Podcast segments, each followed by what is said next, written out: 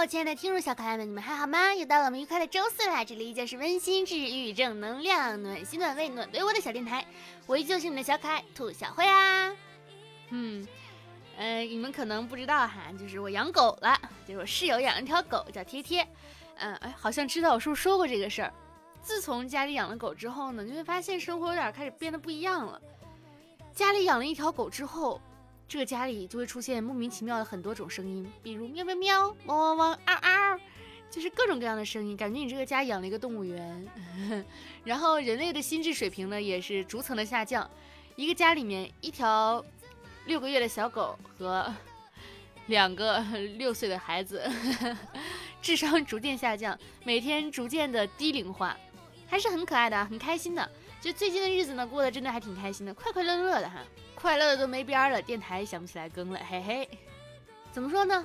哎，现在突然间发现了，就长大之后的好处，就是你想，你以前要是想养个小猫小狗，你得跟家长说，哎呀，想养个猫，想养狗，你妈就会跟你说，你把你自己养了，咱们家除了你之外，只能有你一个活，就啊不对，咱们家只能有你一个活物。但是呢，你一旦开始经济独立，然后搬出了家里之后，你就会可以开始自己的养小宠物，对吧？啊。网友就说很怪哈，每次我说养小狗，长辈们就会劝我：“你才多大呀，先把自己照顾好再说吧，你养得起吗？小狗也是一条生命啊，你要想清楚啊，你有能力对它负责吗？啊！”但是很奇怪哈，他们对一个小狗觉得这个样子，但是他们劝你生孩子的时候，却从来不这么说。按道理不应该也说。哎呀，别生了！你想一下，你先把自己照顾好了再生吧，哈！你生了完了之后，你养得起吗？你能保证家庭和谐幸福吗？你能保证孩子的衣食住行吗？你能保证孩子的身心健康吗？是吧？孩子也是条生命啊，你要想清楚啊，对不对？你有能力对他负责吗？很奇怪，我最近几天啊，都开始渐渐的开始失眠。我现在生物钟达到一个很奇怪的现象，我三四点钟睡，然后下午一两点钟起。我说我仿佛在中国过着外国的时区，甚至跟我在国外的朋友有着一致的作息，这一点让我觉得很慌张。我在想这样是不是真的非常的不健康啊？但是转念一想，我睡的时间也是睡得饱饱满满的，甚至还很多。哎呀，就很奇怪，很费解。我室友呢，今天十一点给我发了一个消息，就说啊，我居然现在才睁眼睛。然后我十二点五十四给他回了一个，我居然现在才睁眼睛。然后我室友下一句话说的是：“我差点以为你猝死了，你毫无声息。”我说：“啊，不知道说什么。”我就很费解。我说：“每天都说晚上十一点的时候你的肝脏排毒，我想说肝脏是怎么知道这个时候已经十一点了呢？”但是不得不承认，以前上学的时候作息时间非常的规律，可能是因为要早起。哎呀。还是要调整一下生物钟的，不要老过着这个外国的时区，应该跟上咱们北京时间，对吧？你说晚上睡不着的时候都在干嘛呢？都在胡思乱想。有时候我在想，如果胡思乱想要是能瘦身的话，我现在可能只剩得下灵魂了。昨天跟朋友就是聊天，其实不是聊天，本来说是开个会，然后开完会之后就开始聊天的环节。他说：“哎呀，你知道吗？就我们家楼上的邻居啊，一直在装修。”他家钉墙钉的，我家墙都快掉了，他家还没有钉完。他说等到他们装修完之后，我一定要上楼上去参观一下。我说你干嘛去？我说你是要找人打架吗？他说不是，他说我要看看他们家如果没有建造成一个城堡出来，我是不会原谅他们家整整一年来的折腾的。折腾个啥呢？我家墙壁都快掉了，他家墙还没有钉完吗？装修这件事情确实还是很很让人费解的。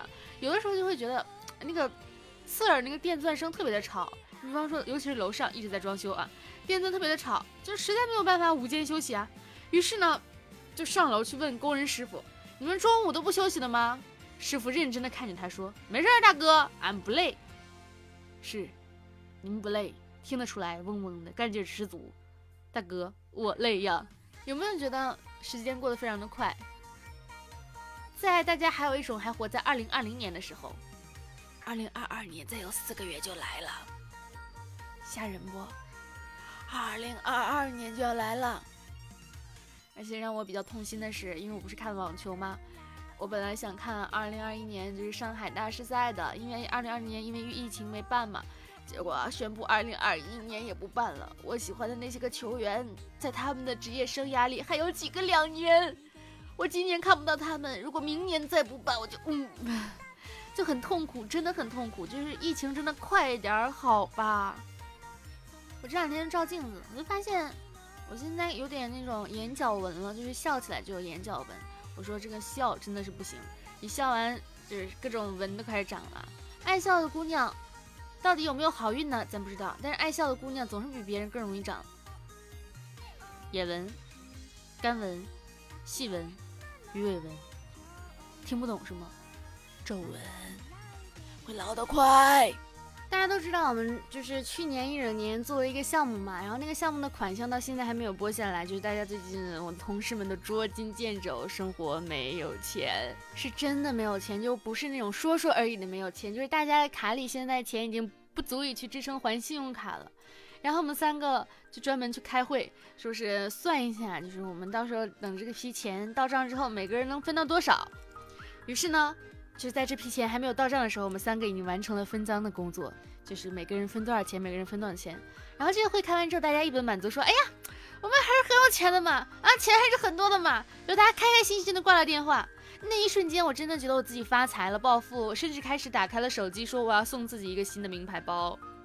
我还给我的爸妈发消息说你们想要什么我买送给你们。我还给我那个给我的好朋友罗牛奶发消息，我说感谢你在我贫困的时候资助了两万块钱，我回头送你个包来挑。他问我你的钱到账了是吗？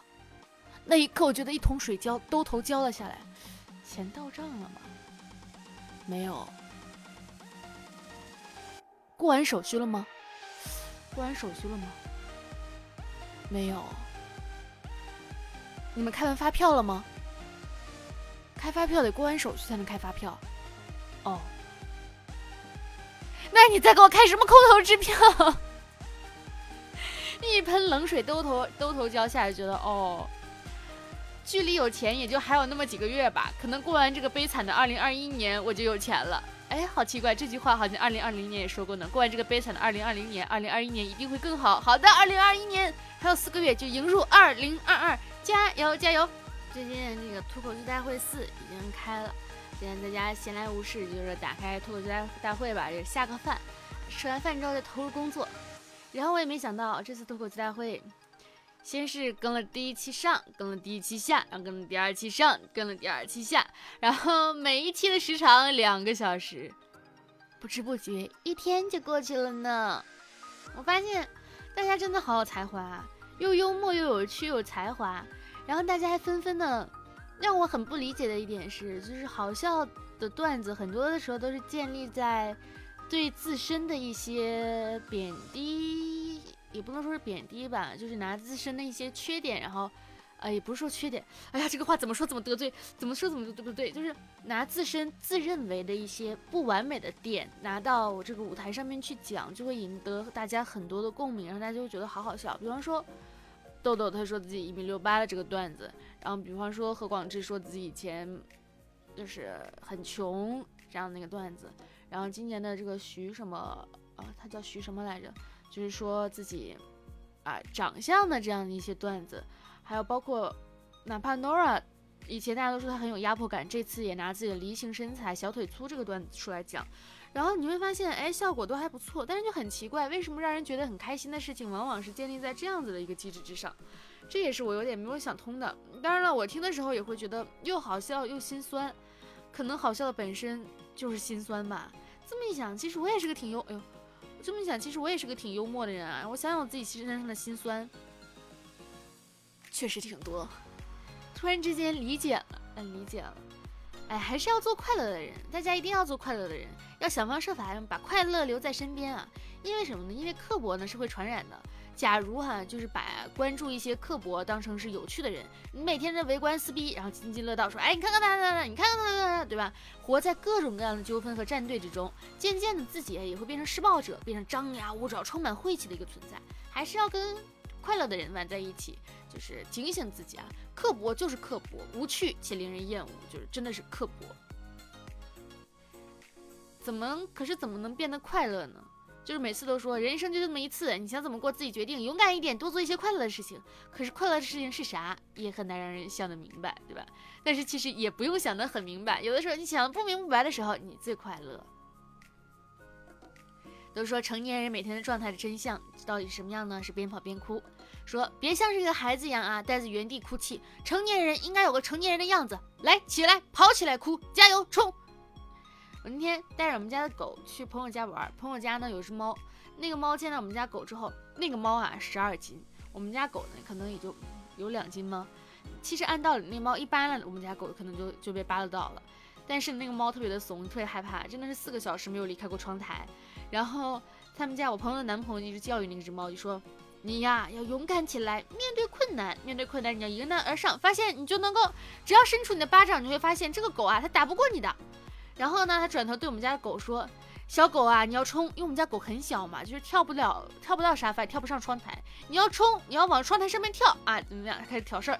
我们家狗呢，真的听了他的话，跃跃欲试，想要跳窗台。那一刻我惊呆了，我真的好害怕，我怕它真的跳得上窗台，我也怕它跳不上窗台，跳不上窗台，吧嗒摔地上疼嘛，嗷嗷叫唤。跳上了窗台，被猫叭一爪子扒了下来了。从此鬼生后，从此狗生后悔。哎，就是。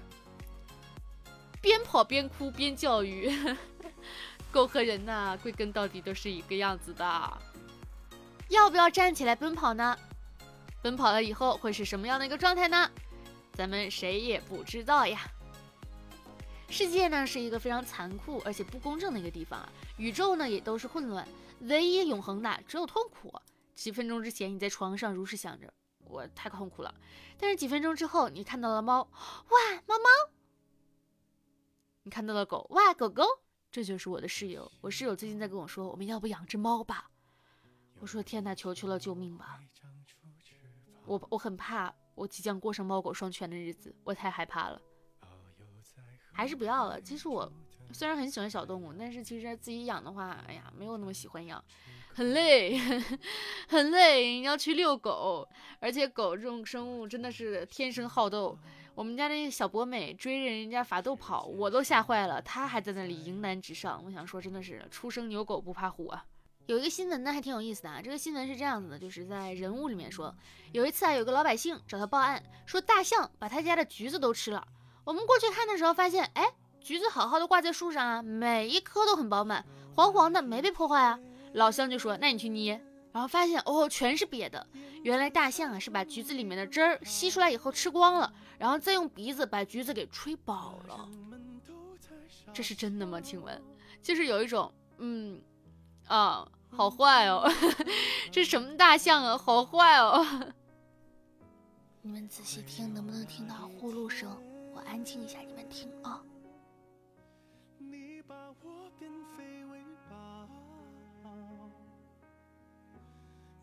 好像听不到，因为他在我的脚底下打呼噜。因为我平常的工作不是还会录音配音什么的嘛，然后我们家狗呢，狗狗就会很粘人，它就会离不开你，它一定要在我的脚边打呼噜，哗哗。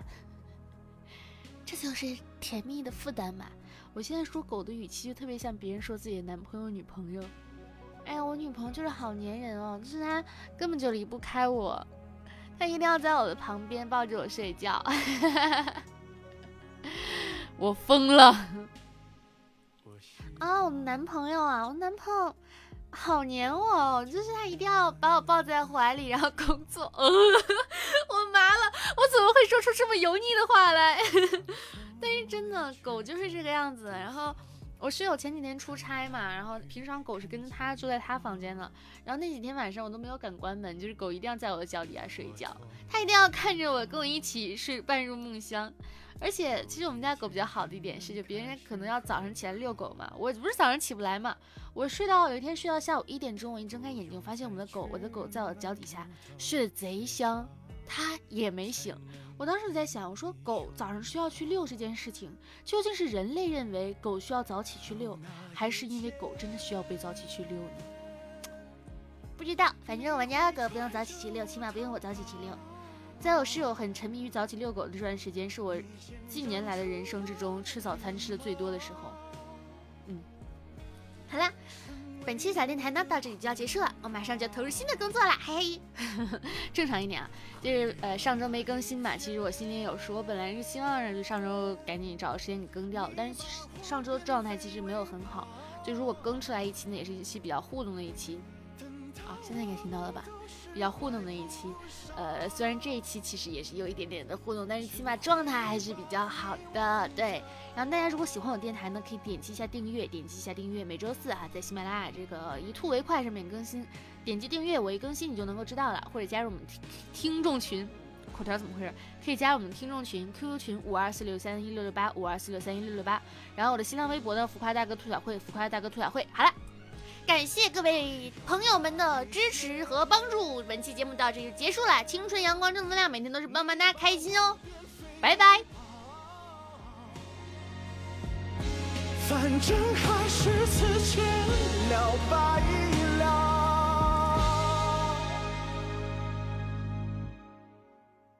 就别重归于好。